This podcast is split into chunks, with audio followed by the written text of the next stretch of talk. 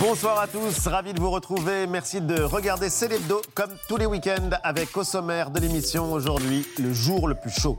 Ce samedi est placé lui aussi sous le signe de la chaleur intense. Ce serait même le jour de juin le plus chaud de notre histoire. Alerte rouge canicule dans plusieurs départements, une vague de chaleur extrême sur l'ensemble du pays, des records de température battus. Phénomène exceptionnel, où sommes-nous vraiment entrés dans une nouvelle ère? Va-t-il falloir apprendre à vivre avec le réchauffement climatique? Et quelles sont les conséquences de cette crise? Regard croisé de la présidente de la Fondation européenne pour le climat, Laurence Tubiana, et du présentateur de Météo à la carte, Laurent Romeshko. Comment faire pour être en bonne santé Le psychiatre Michel Lejoyeux livre sa méthode dans un livre qui vient de paraître. Des conseils simples, pratiques et qu'on peut tous appliquer pour trouver l'équilibre dans nos corps et nos esprits. Un guide et une thérapie inspirée de la lecture de Montaigne. Le professeur Michel Lejoyeux viendra nous dire pourquoi. Une date anniversaire aujourd'hui, l'histoire de l'appel du 18 juin 1940 racontée par Jean-Michel Apathy. Et puis une révolution en astronomie. Le télescope spatial Gaia observe notre galaxie depuis maintenant plus de 10 ans. Des données qui ont permis cette semaine de dresser la carte la plus précise de la Voie lactée. Près de 2 milliards d'étoiles cartographiées et un bond en avant dans la compréhension de l'origine de l'univers. L'astrophysicien Christophe Galfard viendra tout nous expliquer. Et puis après 20 heures, la légende des Rolling Stones, des tubes, des riffs de guitare qui ont marqué des générations. Les gens qui viennent au concert veulent se défouler et ça ne sert à rien de leur dire de se contrôler. Ils ne sont pas venus pour ça. C'est pour ça qu'on ne peut pas contrôler la foule. Ils ne veulent pas être contrôlés. Drogue, sexe et rock'n'roll, un doc stupéfiant retrace l'histoire française des Rolling Stones. La réalisatrice Raphaël Bayot et le meilleur spécialiste du rock, un fan des Stones, Mishka Sayas de France Inter, seront nos invités dans la suite de Célébdo. Célébdo, c'est parti.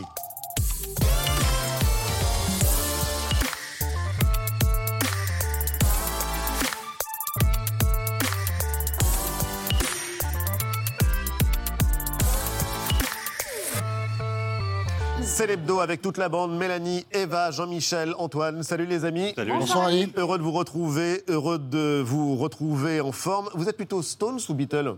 Ah, voilà, les Stones.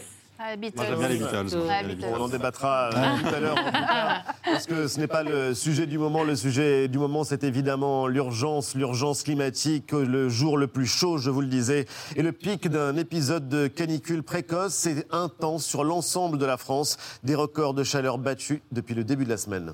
30 degrés sur la moitié nord, 35 degrés dans le sud. Cette fois, ça y est, l'ensemble du territoire est concerné par cette vague de chaleur. 11 départements en rouge, 58 classés orange. Au total, 45 millions de personnes sont concernées. Les températures, eh bien, elles grimpent encore. 41 degrés à Toulouse, 40 degrés à Bordeaux, 40 également à Nantes. Près de 42 degrés à Pissos dans les Landes, un record absolu. C'est trop dur Il y a un cette chaleur. sommeil, quoi. On est à plat tout de suite. Cette vague de chaleur exceptionnelle par sa précocité atteint son paroxysme. Ça arrive plus tôt et donc c'est inquiétant parce qu'on dit comment ça va être l'été, tout le reste de l'été. La chaleur a en suffoqué un épisode qui suscite évidemment l'inquiétude sur l'accélération l'accélération du réchauffement climatique. Deux invités pour en parler. La présidente de la Fondation européenne pour le climat, Laurence Tubiana, et le présentateur et spécialiste de Météo de France 3, Laurent Romeshko.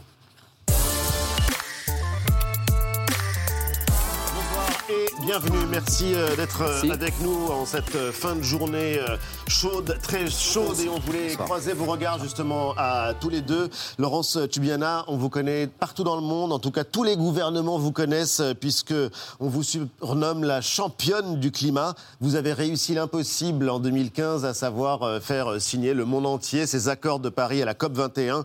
Vous étiez coprésidente également de la Convention citoyenne pour le climat. Vous êtes spécialiste du développement durable. On a beaucoup de questions à vous poser. Et Laurent Romeshko, je ne rappelle même pas, météo à la carte, c'est devenu un rendez-vous incontournable. C'est tous les jours euh, sur euh, France 3, juste avant 13h.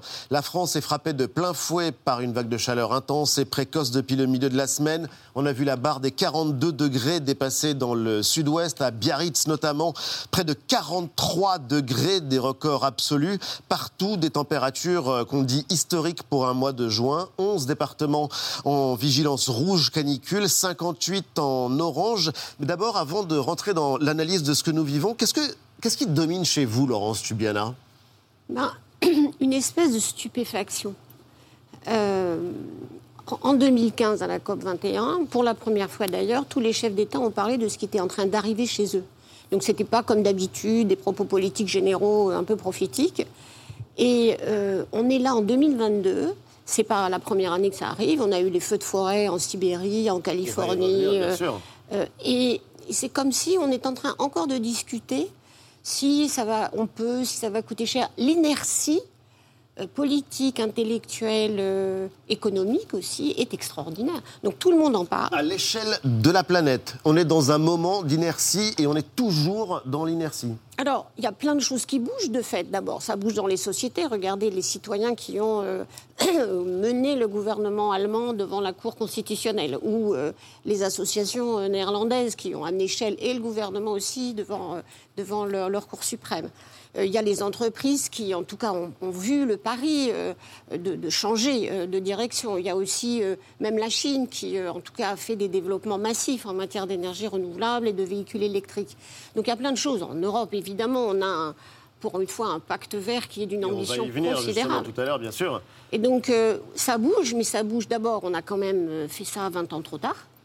Donc c'est très difficile de rattraper. Et puis il y a quand même énormément de forces de rappel qui bloquent et, notamment le secteur des justement cette histoire pour que vous nous expliquiez euh, comment on peut dépasser éventuellement ces euh, divisions et pourquoi est-ce qu'on en est là. Euh, Laurent Romeshko, c'est quelque chose que vous suivez tous les jours j'allais dire, euh, plusieurs fois par jour, en tout cas, de manière extrêmement précise, scruter les températures qui montent, qui baissent un jour comme celui-ci. Je parlais de jour le plus chaud, ce ne sera évidemment pas le plus chaud, mais l'un des plus chauds. Qu'est-ce que vous vous dites? Sûrement pas le dernier, en plus.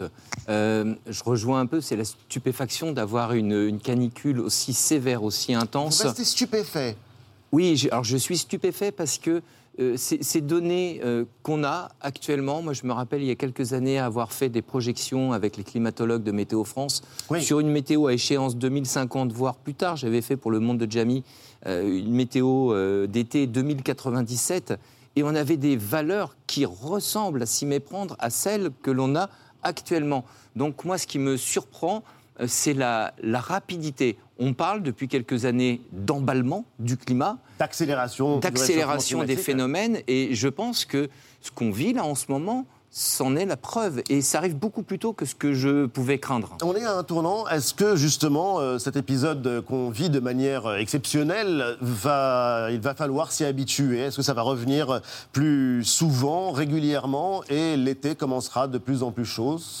Tôt se terminera de plus en plus tard? Oui, alors ce euh, sont les projections hein, qui sont établies par le GIEC depuis déjà de nombreuses années. C'est-à-dire que les périodes les vagues de chaleur, les périodes de canicule seront de plus en plus précoces, mais aussi de plus en plus tardives, hein, parce qu'on parle de canicule au printemps, mais elles vont se poursuivre également. On en a toujours euh, au mois de septembre, elles vont se prolonger jusqu'à certainement début octobre dans les années à venir.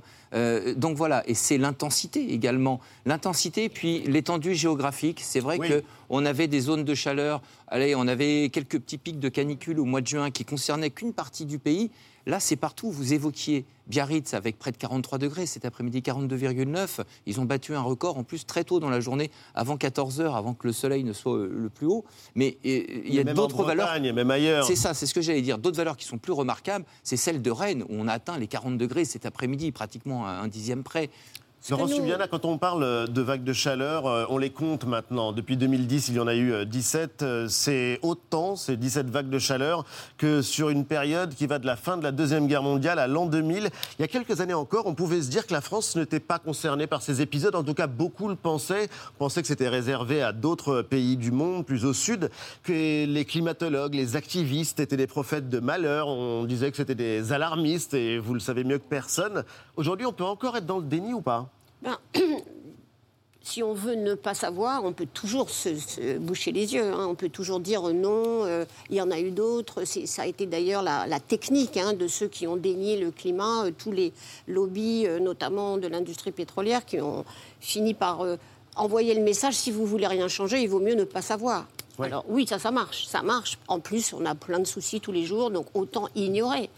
Euh, mais euh, là, c'est vrai qu'on ne peut pas admettre que les responsables de tout ça, d'abord les responsables de l'action commune, les gouvernements, les entreprises, notamment celles qui savaient déjà depuis... Euh, 1960, 70, enfin maintenant il y a l'établissement de la connaissance fine hein, des problèmes de changement climatique dans les grandes compagnies pétrolières, que ce soit Total, Shell ou BP ou Exxon, et, les, marchés financiers. Donc tout le monde est responsable. Alors ce qui est formidable, c'est que maintenant tout le monde dit on va être à zéro carbone en 2050. C'était ça l'accord de Paris, très bien.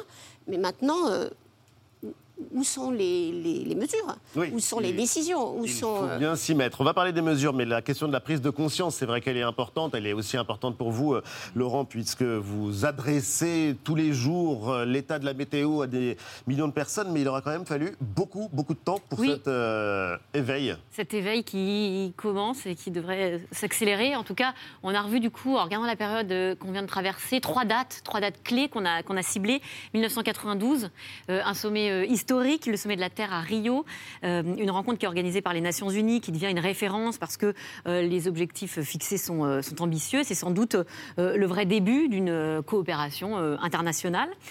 14 ans plus tard, 2006, un film choc une vérité qui change, euh, Oscar du meilleur film. Dérange. Oui, je parlais des changements justement, une vérité, qui dérange, lapsus. Euh, Oscar du meilleur film documentaire.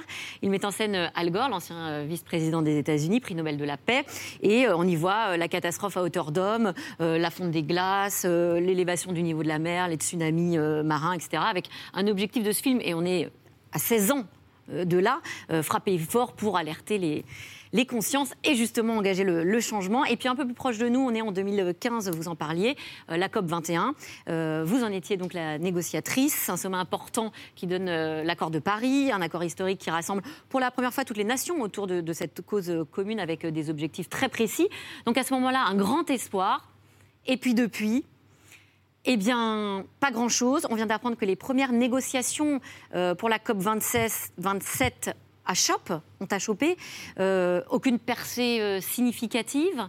Euh, qu'est-ce que vous vous dites aujourd'hui? Est-ce que vous êtes toujours optimiste ou que faire pour que ça change vraiment? Non, ma réponse à cette question, qu'évidemment qu'on me pose quasiment toutes les semaines, c'est de dire, c'est le pari de Pascal. Le problème ce n'est pas que je sois optimiste ou pessimiste, c'est qu'on n'a pas le choix. Il faut le faire. Et, qu'est-ce qu'on fait? Alors, d'abord, il y, a quand même des choses qui ont bougé. Le problème, c'est le, délai, hein, le temps. Euh, la Chine a arrêté de financer, alors que c'était un des très grands financeurs internationaux du charbon dans le monde, avec le Japon et la Corée du Sud, ils ont arrêté de le faire. Euh, et ils se sont mis un, un pic euh, des émissions, et, notamment cette neutralité carbone en 2060. Et on ne peut pas ignorer qu'ils sont en train d'essayer de le faire avec les contradictions de court terme que nous connaissons ici en Europe à cause de la guerre en, Ukraine et l'invasion de la Russie, qui pour moi est une invasion contre l'Europe et contre justement ce pacte vert. on y viendra peut-être tout à l'heure. Et euh, il y a des entreprises qui. Enfin, il y a un secteur des technologies vertes qui s'est développé et il y a aussi des investisseurs qui se posent des questions. Et c'est pour ça d'ailleurs que cette situation est un peu au cœur de de, ces deux voies que, les pays doivent choisir. Soit on, retourne vers l'énergie fossile, qu'on a fait réduire, hein, le charbon a diminué euh, dans beaucoup de pays comme source d'énergie. Euh, on a même des pays comme la Pologne qui aujourd'hui disent on doit passer aux énergies renouvelables. Donc il y a des choses, les, investissements majoritairement de nouvelles énergies aujourd'hui sont, dans le renouvelable, qui est évidemment moins cher. Euh, mais euh, par exemple, quelque chose que je n'aurais jamais pu penser possible à Paris, le fait que maintenant l'électrification du transport, ça soit en train de se faire qu'on n'aura plus à partir de 2035, dans beaucoup de pays, et notamment en Europe, plus de, voitures neuves euh, à thermique.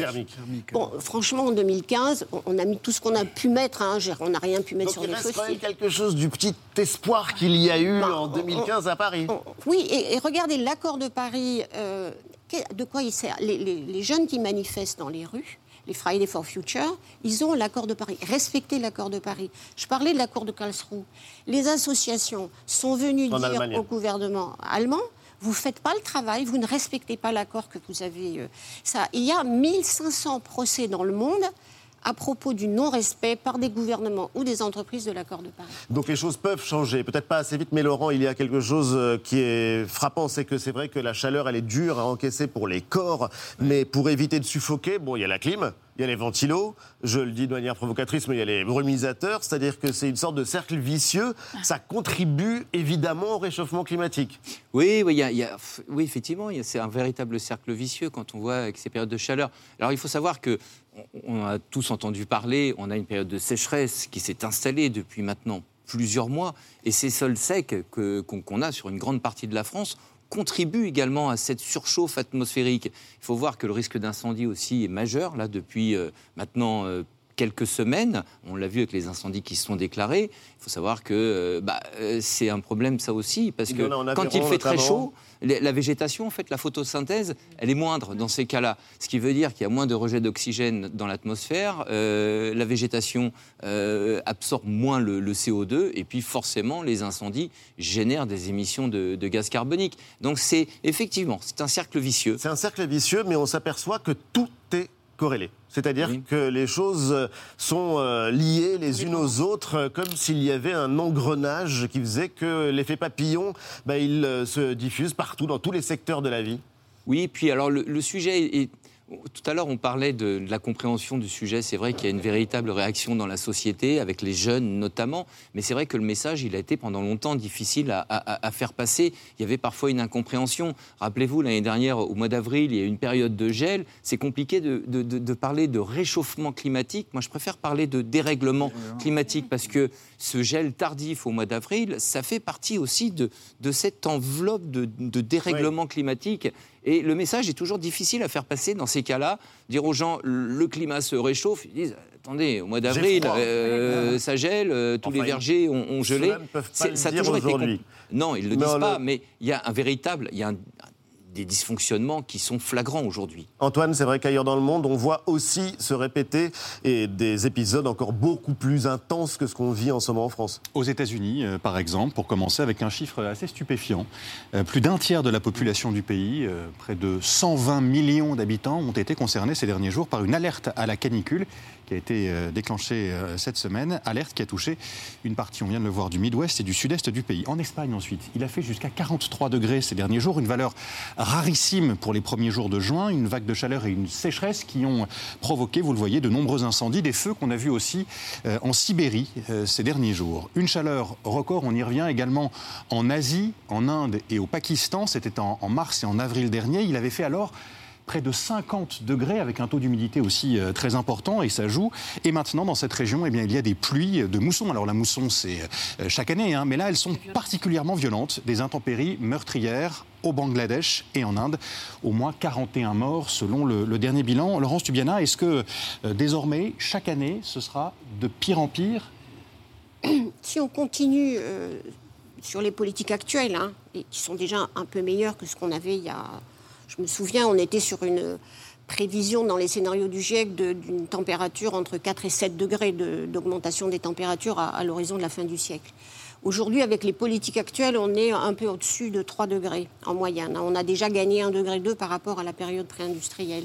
Si on continue comme ça, ces épisodes dont on dit c'est en gros 1 sur 10, on aura un épisode de canicule sur, sur, 10, sur 10 ans, une chance sur 10, c'est 1 euh, sur 5 en 2030 et euh, 1 euh, sur 2 en 2050. Ça veut dire la norme, c'est la canicule ou... La norme, l'exceptionnel va devenir la norme. Est-ce que vous partagez l'expression catastrophe à feu doux oui, alors euh, ça commence à, ça commence à être pas trop doux. Ça commence, euh, oui, peut-être. Alors, ça va être de plus en plus chaud. Ce qu'il faut faire peur après, mais c'est vrai que ce qui était jusqu'à aujourd'hui exceptionnel devient, euh, devient la norme. Vous le disiez avec ces épisodes de vagues de, vague de chaleur. Hein, depuis 1947, il y en a eu 43, dont 26 depuis l'an 2000, je crois bien. Donc voilà, il y a une nette accélération et ça devient effectivement euh, la norme.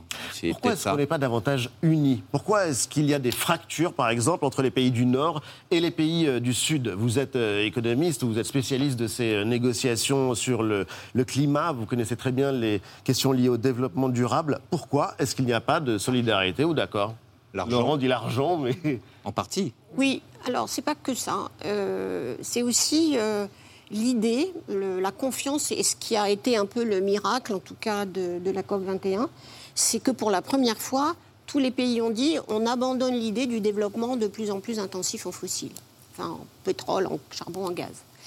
Et ça, c'est. Et d'ailleurs, euh, les gens accordé sur un objectif. C'était la première fois que pas seulement les pays riches, c'était à Kyoto, mais donc en 1997, mais là, euh, en 2015, tout le monde dit oui, c'est vrai, on ne peut pas continuer comme avant.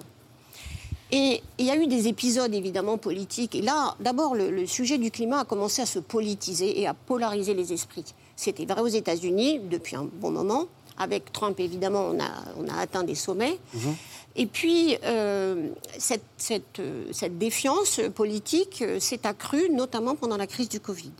Le fait qu'on n'ait pas développé une vraie solidarité vaccinale, c'est-à-dire avec les pays du Sud, avec les pays du Sud, qu'en même temps le Covid euh, la crise économique ou les, difficultés économiques dans les pays développés ont eu un énorme impact sur les pays en développement, qui s'est traduit par une, crise de la dette qu'on est en train de voir arriver. Un Sri Lanka d'abord qui ne peut plus payer ses, arriérés, euh, et, ça va se passer en chaîne. Il y a quasiment 70 pays qui sont dans la file, avec en plus une explosion des prix euh, alimentaires, c'est-à-dire les conséquences de la guerre russe en Ukraine, c'est euh, plus de L'inflation folle dans de très nombreux pays pauvres et puis des famines euh, qui euh, pointent. Mais c'est vrai que c'est incroyable de voir ces divisions. Et il y a un rôle des médias, un rôle que vous jouez avec d'autres évidemment, Laurent. Mais quand on présente la météo, et surtout quand on présente la météo dans une émission longue, on se eh dit qu'on a une responsabilité, un ton oui, parce que votre parole est très écoutée plusieurs fois par jour euh, sur toutes les chaînes. C'est un moyen de faire passer des messages, d'être parfois euh,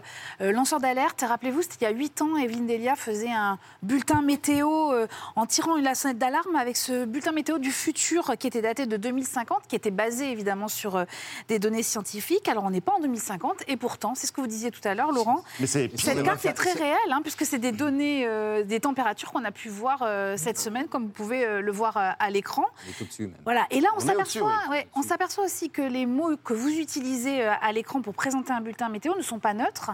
Euh, cette semaine, il y a quelques jours sur BFM TV, un petit coup de gueule de, Marc et je vous propose de l'écouter décidé euh, depuis maintenant quelques jours d'arrêter d'utiliser mon, mon, ton habituel qui qu'au final je, trouve un peu au, au, fur et à mesure des des mois un peu nuls, c'est-à-dire d'arriver en plateau et de vous dire la France va être concernée par une nouvelle canicule, la canicule. Je pense que ça ne marche plus. C'est-à-dire que là, il faut bien, comprendre que les, que, il faut que les gens comprennent que la France, clairement, va cramer cette semaine. je pense qu'il faut qu'on change notre manière de, parler de ça parce que ça n'imprime pas. Et clairement, euh, il faut que les gens se rendent compte que ce qui est en train de se passer, ça n'est euh, que, la face cachée de l'iceberg. Voilà, il a ensuite expliqué qu'il ne pouvait plus continuer à présenter les bulletins euh, météo comme il le faisait jusqu'à présent euh, euh, face à cette urgence climatique. Alors, il y a d'autres présentateurs météo qui ne sont pas du tout de cet avis-là. Je pense notamment à Guillaume Vossisnac sur LCI, qui lui, qui répète attention à ne pas en faire trop.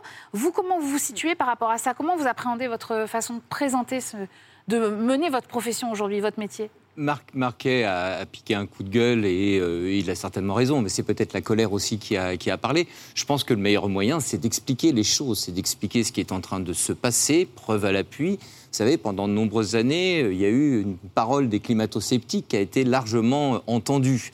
Hein, je me rappelle, moi, de la COP de Copenhague, je crois que c'était en 2009 où effectivement euh, il, y a eu, euh, il y a eu une, véritablement une casse du discours des scientifiques et cette parole des climato-sceptiques qui était, qui était entendue.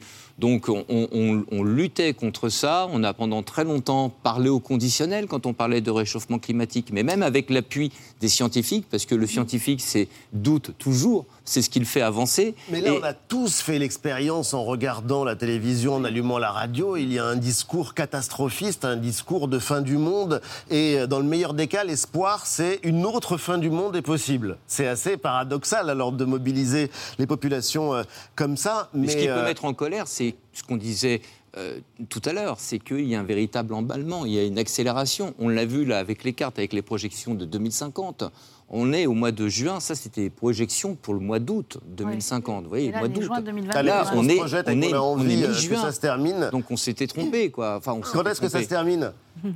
Ça se termine là, euh, à partir de lundi. Il y a de l'air moins chaud qui sera présent sur le pays. Les orages, ça va, voilà, ça va rebrasser un peu euh, cet air. Mais, euh, mais l'épisode, il aura tout de même été long et surtout extrêmement, extrêmement intense. Et on en est là à attendre l'orage? et j'ai eu une expérience assez extraordinaire avec la Convention citoyenne. Le, premier on n'a pas le droit de parler de politique au sens vraiment électoral le silence avant les élections domine Alors, le, premier jour, donc pas, pas ce qui s'est passé après tout ça. Les, citoyens arrivent et Valérie euh, Masson-Delmotte et moi-même, on leur explique qu'est-ce que c'est le changement climatique. C'était un vendredi soir, euh, ils rentrent à leur hôtel assez pâles. Mmh. Et le matin, ils nous disent on a pris une claque dans la figure, énorme. Pourquoi est-ce qu'on ne nous a jamais parlé? Alors, question, on a quand même l'impression qu'on en parle. mais ces personnes, et leur, chemin a été extraordinaire hein, de, maturation, maintenant ils sont tous devenus des ambassadeurs du problème du changement climatique, mais ils se sont dit, on ne nous en parle pas. Donc je crois qu'il faut réfléchir à pourquoi ça ne passe pas, pourquoi ça n'imprime pas, et surtout pourquoi c'est un tel message, soit parce qu'il est trop angoissant, euh, on se ferme, euh, soit parce que euh, on ne voit pas ce qu'on peut faire. Et donc le lien de proximité. Un peu tout ça, oui. Voilà. Et donc je crois qu'il y a une responsabilité collective dans la manière d'en parler pour que pourquoi c'est important. Parce que le changement ne va pas venir des gouvernements ou enfin par miracle. Il va venir parce que la société, la société décide. Parce que c'est systémique le problème. Hein. Si c'était simple, je sais pas moi, une mesure ou telle ou telle autre, mais ça ne marche pas. Et c'est un problème systémique et global. Merci en tout cas à tous les deux. Vous restez avec nous tout de suite, une semaine dans le monde.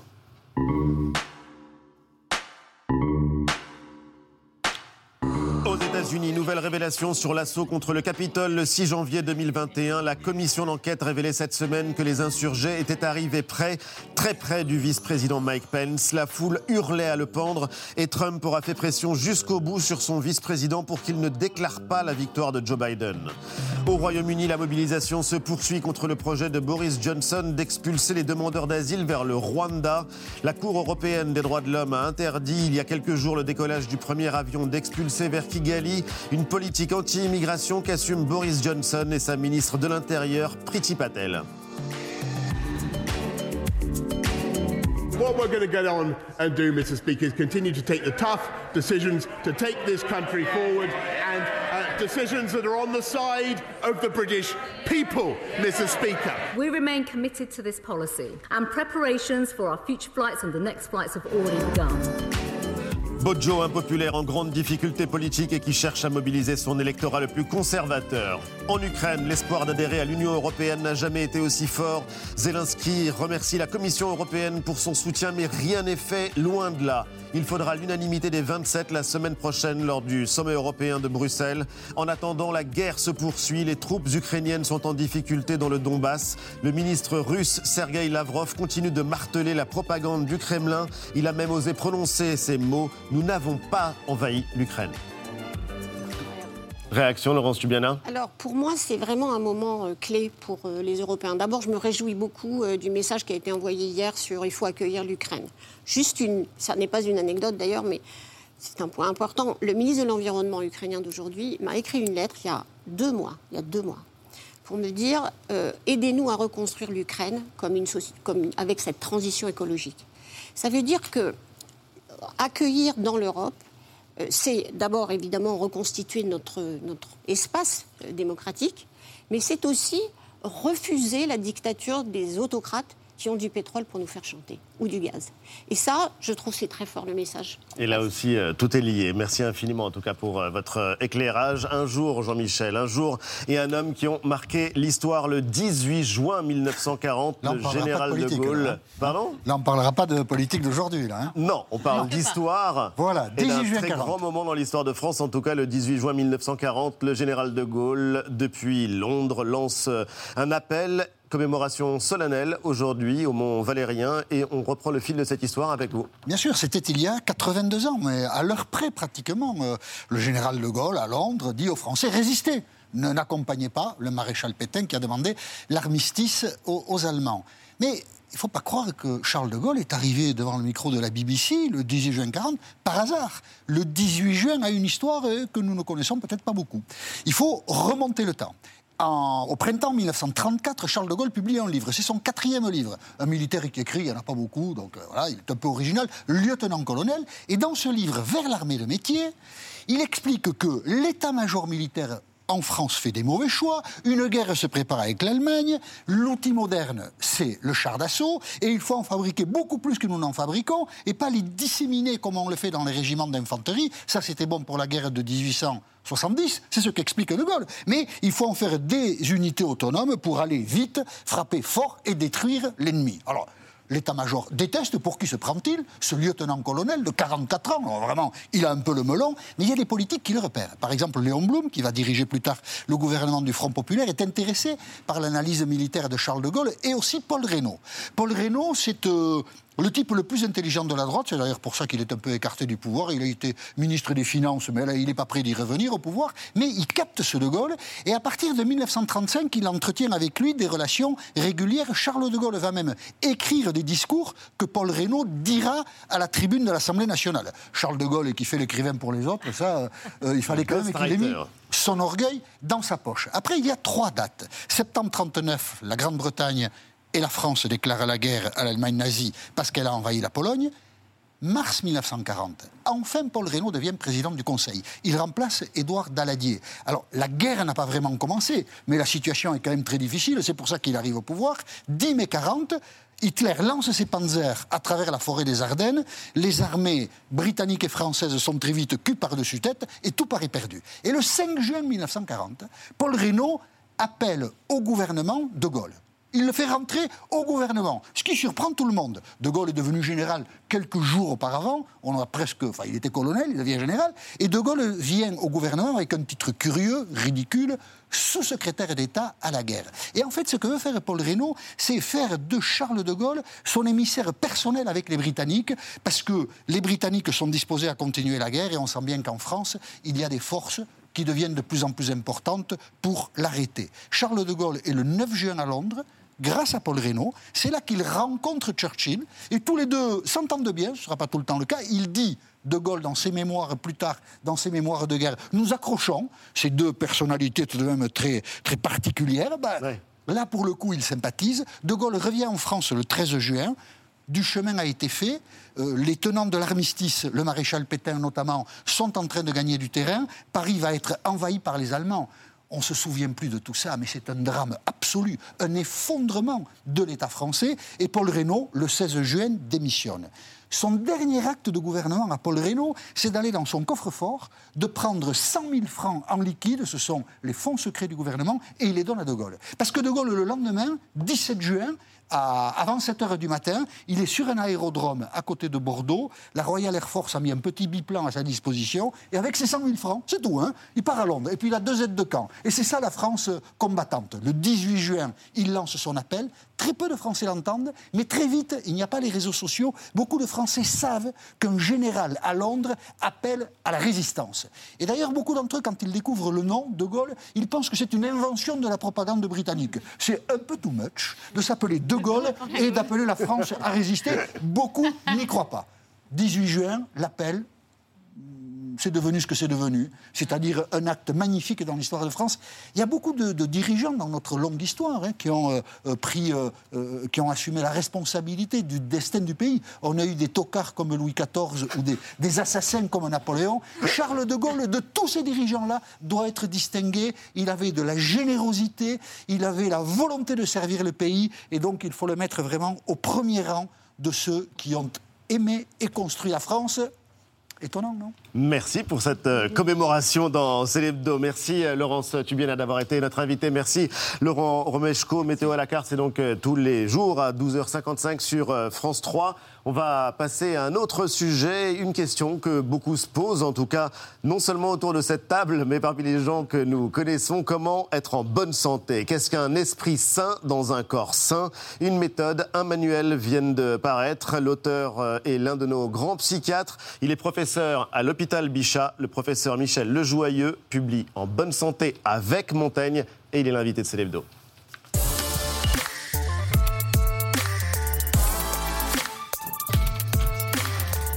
Bonsoir.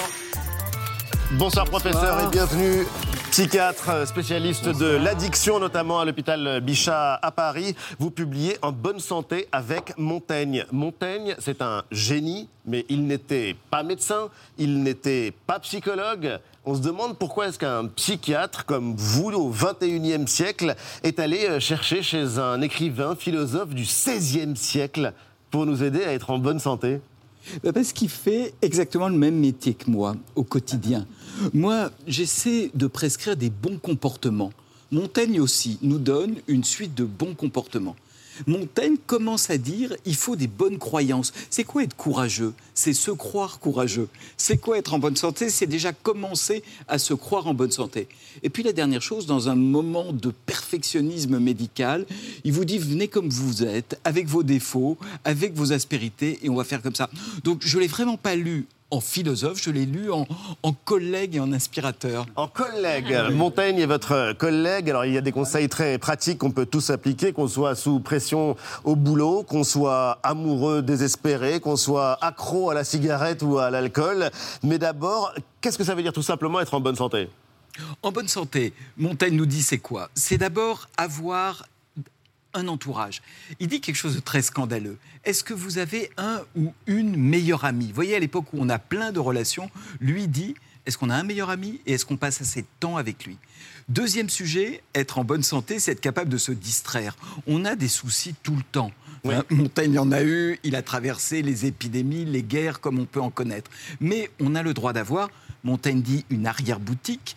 Moi, dans mes consultes, je dis une trousse de distraction, des choses qui permettent d'oublier ces difficultés. Donc, c'est pas négatif de vouloir de temps en temps se distraire pour euh, éviter, oui, euh, les mots qui nous affectent. C'est totalement hérétique par rapport à une certaine psychologie qui veut qu'on bah comprenne le fond de ces... Rien mettre sous le tapis. Voilà. Et bien Montaigne, justement, nous libère et nous dit qu'on peut.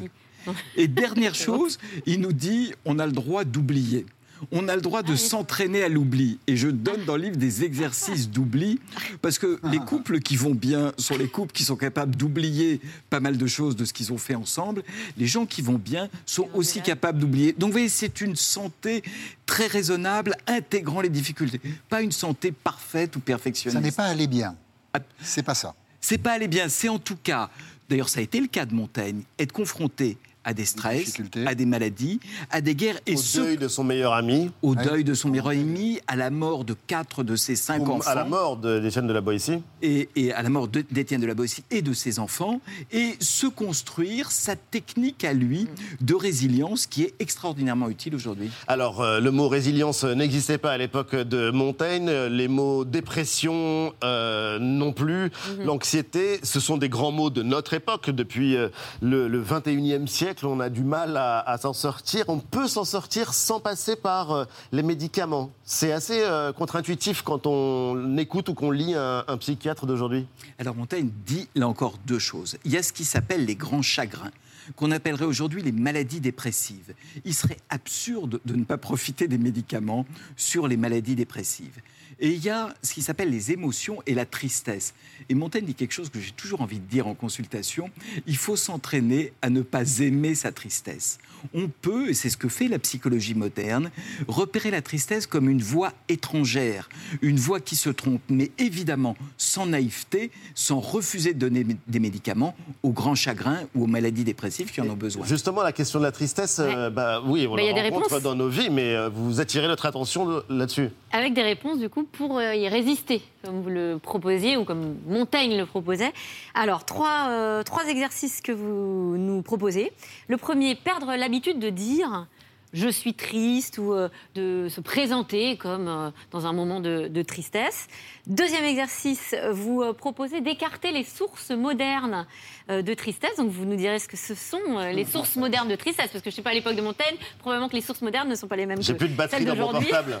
je n'en peux plus, je suis déprimée.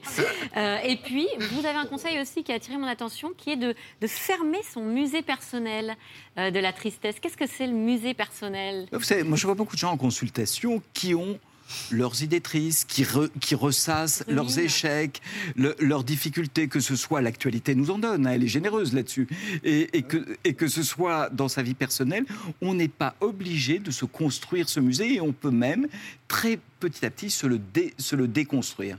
Mais qu'est-ce que c'est un musée sources justement modernes? Ah, Ouais. alors, Pardon, mais t'as Non, non, mais dans quel sens Mais Bah, fermer son musée personnel de tristesse. Par exemple, un déprimé, c'est quelqu'un qui vient vous voir en vous disant ma vie est une suite d'échecs. Quand on fait un petit travail avec lui, on va voir qu'il n'a pas plus d'échecs que la moyenne des gens, mais qu'il n'a pas de capacité à avoir repéré ses réussites. Et ça, je l'explique, Montaigne l'explique, finalement c'est très moderne. Vous voyez, plutôt que d'aller essayer de trouver les origines de sa tristesse, on lui dit peut-être qu'il y a une erreur de jugement. Vous savez, la grande nouveauté dans la psychologie, c'est qu'il y a ce qu'on appelle des pensées automatiques des croyances qui nous font dire, quand je pense à moi, est-ce que je m'imagine comme quelqu'un de raté, de, sans intérêt ou de quelqu'un de pas si inintéressant inintéressant que ça. Eh bien, ces pensées automatiques, elles peuvent s'entraîner et se corriger. Je cite beaucoup un autre auteur que Montaigne, qui est Aaron Beck, qui était un psychologue cognitiviste qui est mort à 100 ans il y a quelques mois, qui a inventé cette chose qui est la, la- la croyance et la fausse croyance. Donc, il faut se dire euh, en permanence, je suis géniale, tellement intelligente euh, et tellement affûtée. Et du coup, on devient intelligent et futé. Mais ça, on te le dit toute la journée. peut peut pas se le dire, mais il faut s'autoriser à ne pas se dire du négatif et chercher de manière active les motifs de satisfaction. Vous savez, on a plus de facilité à trouver des motifs de s'en vouloir ou de se dire qu'on a raté. C'est pas gagné. Il y a une étude allemande très étonnante qui dit essayez de trouver des mots pour décrire votre voisin, d'abord de manière négative et ensuite positive. Les mots négatifs, on en trouve plein. Par contre, quand on cherche des mots positifs, il y a tout un effort et la liste est beaucoup, plus, courte. Donc ce n'est pas naturel. Peut-être sur les sources modernes. Que, que sont-ce, les sources modernes Les de sources tristesse modernes de tristesse. Alors, chacun, chacun a les siennes, bien, bien sûr l'information, bien sûr la, la relation à l'information, bien sûr aussi la construction de ce sentiment de menace. Saint Montaigne parle beaucoup d'une peur qui est une peur stimulante. Il dit cette peur qui met des ailes au talon, qui nous motive, et d'une peur qui fait faire n'importe quoi. Donc, on peut vraiment apprendre à déconstruire les origines de sa peur. Être en bonne santé, ça passe, euh, on le sait de plus en plus parce qu'on peut lire ça absolument partout, ça passe par l'alimentation. Ce qui est original, c'est que vous parlez de nourrir nos émotions. Pas forcément euh, uniquement euh, notre, euh, notre estomac, mais euh, il faut nourrir nos émotions avec de bons aliments. Qu'est-ce que ça veut dire? Alors, vous savez, c'est très drôle. Quand j'étais en train d'écrire ce livre sur la bonne chair de Montaigne, qui lui avait son, son vin, ses cultures, C'est un etc. Bordelais. Un Bordelais. Il est paru un article indiscutable, hein, en termes de pas euh, de- de- d'impact scientifique, qui a montré que les femmes et les hommes qui mangent 20 grammes par jour de champignons, de champignons, de champignons vont significativement mieux. Pas hallucinogène. Pas hallucinogène, évidemment, et pas l'effet immédiat euphorisant du champignon. Et il y a beaucoup de travaux sur la biologie du cerveau, justement pour nourrir ces émotions, qui montrent que les champignons, ce sont des antioxydants et ce sont des anti-inflammatoires. Vous savez, on- notre santé, elle est unique. Probablement que quand notre cerveau est inflammé, quand on a des oxydants, on est plutôt plus anxieux et plus déprimé. Et dans ce qu'on mange, alors là, il y a l'exemple des champignons et de ces 20 grammes de champignons, on peut agir là-dessus. Et il y a des recettes, euh, non, il y a aussi Champignons des de choses, Paris, euh, Tout champignons japonais. tout champignon. Et les auteurs vous proposent même toutes les recettes possibles. Prenez les champignons de la manière que vous préférez. Et puis il y a un sujet aussi qui euh, traverse notre société, c'est l'un des grands mots de l'époque. Ouais, la- les dépendances, alors euh, à l'alcool, au tabac. Et là encore, vous trouvez des réponses euh, chez Montaigne. Si vous deviez résumer en, en une phrase, euh, quelle est cette méthode que vous avez trouvée chez lui? Alors, il y a un truc, je m'en sers maintenant tout le temps en consultation, ça vous explique ce que c'est qu'une dépendance. C'est une dame qui prend un petit veau dans ses bras, c'est attachant, c'est joli. Et puis elle, elle en garde l'habitude, et puis à la fin, elle traîne un bœuf au bout de ses bras. Donc quand on a un comportement qui a tendance à se répéter, bah, ça devient compliqué. Et porter un bœuf, c'est Mais un quel peu... rapport avec euh, l'addiction au tabac, aux drogues ou parce à l'alcool que nos comportements, on a tendance à les refaire, on a tendance à les continuer. Montaigne dit on oublie. Ceux qui habitent à côté des sources du Nia- des, des chutes du Niagara ne les entendent plus. La cloche qui était dans sa librairie, il finissait par ne plus l'entendre. Donc, il ne faut pas commencer. Et il faut savoir que notre tendance naturelle, elle est à la répétition des comportements toxiques et donc à l'évolution vers l'addiction. Donc, il vaut mieux travailler en amont. Et il y a aussi euh, des conseils que vous donnez euh, aux parents, des conseils euh, d'utilité publique, Antoine. Oui, parce que Montaigne a écrit sur l'instruction des enfants, l'institution, comme il disait alors. Vous y consacrez d'ailleurs quelques dizaines de pages. Des conseils donc sur la manière de tester les connaissances d'un enfant sans le traumatiser. Par exemple, hein, ça fait partie des conseils que vous donnez. Comment faut-il faire dans ces cas-là? Alors déjà, ne pas se limiter au par cœur. Hein, Montaigne dit on peut comparer la connaissance au travail de l'estomac. Quand on a simplement ingurgité une connaissance et qu'on la régurgite, l'estomac n'a pas travaillé. Il dit les parents ne doivent pas donner la béquée et simplement nourrir avec de la connaissance, mais ils doivent mettre en situation. Et puis ce que dit Montaigne, c'est qu'un enfant, c'est avant tout sensible à la cohérence. Montaigne dit Je n'aime pas les philosophes en écrit qui ne sont pas philosophes dans leur vie. Mhm. Si, moi je vois toute la journée des, parents me dire Comment éviter que mon, mon, fils ne, fume du cannabis avec une cigarette à la main? Vous voyez, là, le, message pédagogique ne passe pas tellement. On est totalement dans cette idée de cohérence. Et il y a aussi quelque chose qui, alors là pour le coup, est assez difficile pour beaucoup. En tout cas, il faut accepter de vieillir. On vit dans un monde où il faut être jeune, rester jeune par tous les moyens. Et euh, c'est une clé pour être en bonne santé en quoi? Alors déjà, Montaigne dit ce qui est très vieux branle mais ne tombe pas. Hein, les vieux murs finissent par tenir, finissent, par tenir. Et il dit autre chose qui est formidable. Il dit il y a une chose qui nous angoisse avec l'âge et vous, vous êtes jeune, vous en rendez pas compte. De moins en moins. C'est la mémoire, c'est qu'on on eh perd la mémoire. Et Montaigne dit vous perdez la mémoire, c'est formidable. Pourquoi? Parce que vous êtes moins rancunier, vous êtes moins ambitieux parce que de toute façon, vous ne vous souviendrez pas de ce que vous avez fait et vous serez plus créatif. Donc, à votre prochain trou de mémoire, considérez que c'est une vraie qualité. Et vous avez compris pourquoi Montaigne était un génie et pourquoi votre méthode est précieuse en bonne santé. Avec Montaigne, c'est chez Robert Laffont. Vous euh, restez avec nous. Il y aurait tant d'autres sujets. L'été, qui est la saison des amours, vous donnez des, conseils pour euh, ne pas trop souffrir en amour, par exemple. Donc euh, voilà, c'est absolument d'utilité publique. Dans l'actualité aussi cette semaine, une révolution, une vraie révolution dans l'astronomie, la Voie lactée comme on ne l'a jamais vu grâce aux images inédites du satellite Gaia. Pour tout comprendre, invité de Célébdo, l'astrophysicien Christophe Galafard.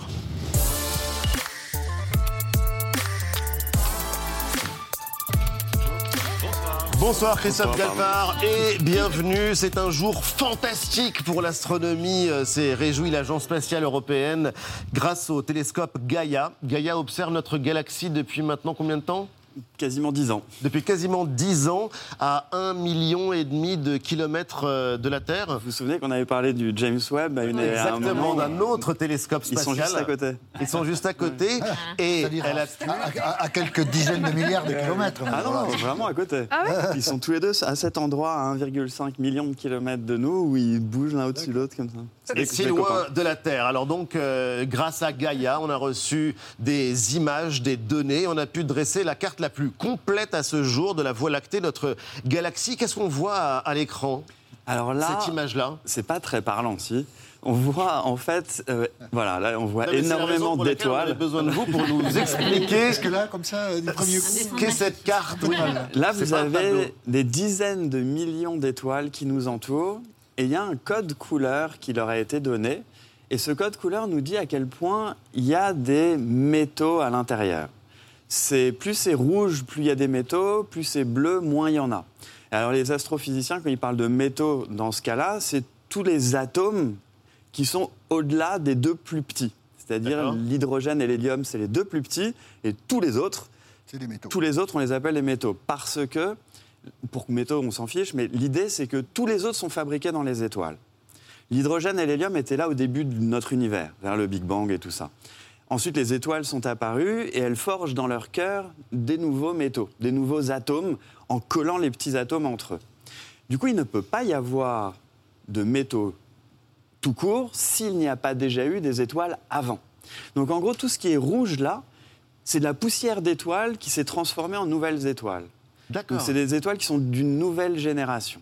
Donc il y aura un avant et un après cette carte. Là, on voit donc euh, cette cartographie de notre galaxie, de la Voie lactée. C'est 1 milliard 811 millions 709 771 étoiles qui sont euh, cartographiées. Je les ai toutes comptées. Mais euh, oui, là, en l'occurrence, qu'est-ce que ça va changer radicalement, puisqu'on parle de révolution en astronomie? Alors, il y, a plein de manières, de voir la, recherche en astronomie. Il y en a une, c'est de comprendre d'une manière un peu théorique, de trouver des lois, de trouver la façon dont les choses bougent et d'essayer de, comprendre en amont avant d'aller vérifier. Il y a une autre chose qui est l'expérience ce qu'on voit, ce qu'on arrive à détecter et qui nous donne une sorte de cartographie. Alors pour comprendre, par exemple, un télescope, euh, qu'est-ce qu'il nous permet de détecter? À l'œil nu, on voit quoi? Quand on regarde le ciel, par exemple, un jour magnifique où il n'y a pas de nuages une nuit, disons. Une nuit. Un jour magnifique, on voit le soleil. disons une, une étoile. C'est une étoile, absolument. Ouais, non, j'avais. Et d'ailleurs. cette répartie depuis des mois. Et d'ailleurs, le soleil fait partie de ces étoiles qui ont des métaux à l'intérieur. C'est-à-dire qu'on sait, en la regardant, qu'elle n'est pas première, qu'il y a eu des étoiles avant qui ont explosé, qui ont donné naissance à notre Soleil et à la Terre. On a l'historique des étoiles et en particulier de notre monde à nous. Et alors, si vous regardez le ciel la nuit, vous allez voir plein de petits, voilà, vous allez voir plein de petits points un petit peu partout. Vous allez voir cette bande blanche. la voie lactée. Mais en réalité, la, la bande blanche qu'on appelle la Voie lactée, c'est ce qu'on appelle, c'est une galaxie. C'est un petit îlot. C'est notre galaxie. C'est notre galaxie, exactement. C'est un îlot d'étoiles contient environ 300 milliards d'étoiles, qui est un parmi d'autres. Il y en a plein. On en connaît des milliards de milliards. C'est des chiffres qui sont euh, ridicules tellement il y en a. Voilà, ça c'est une galaxie. Et nous, on appartient à un truc comme ça, mais on est dedans. Mm. Et vu qu'on est dedans, eh ben, on voit ce genre d'image de l'intérieur.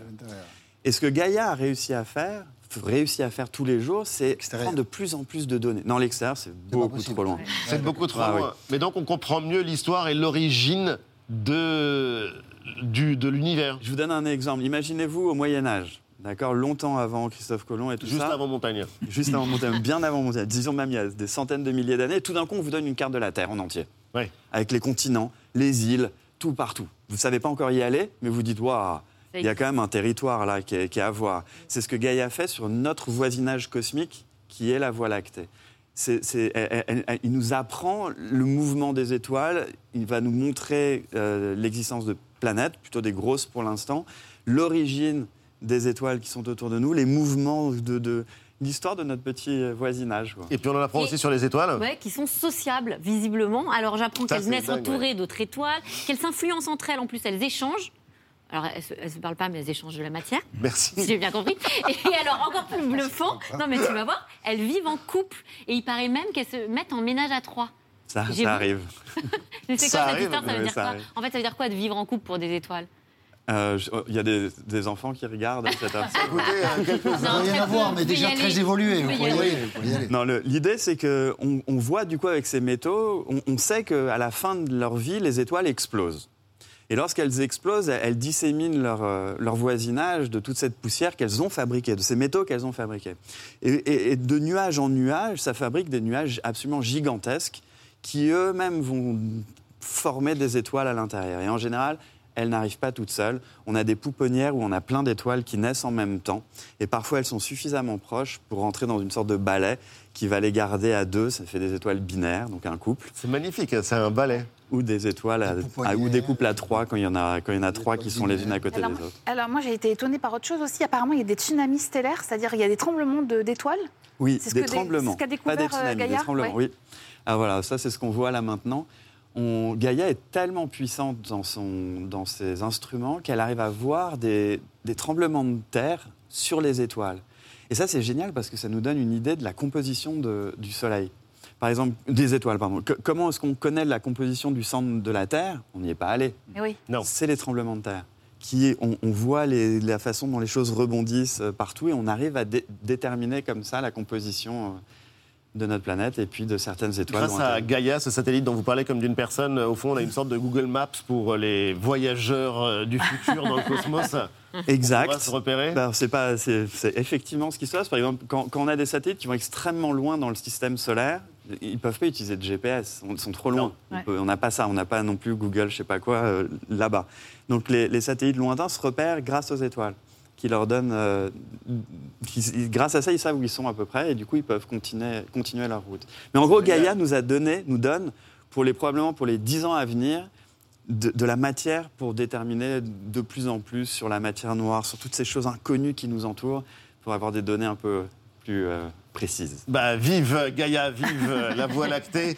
Et euh, merci infiniment Christophe Galfard de nous avoir aidé à comprendre cette euh, révolution astronomique. Vous donnez une conférence demain à Paris au cinéma MK2, Voyage à la découverte du cosmos. Un autre voyageur, mais lui, il se baladait à cheval, c'était Montaigne. Professeur Michel Lejoyeux, en bonne santé avec Montaigne, c'est à mettre entre toutes les mains. Célébdo continue juste après la pub avec Vue et l'histoire, la légende du plus grand groupe de rock au monde. Et je les Rolling Stones, un documentaire exceptionnel et deux invités. À tout de suite.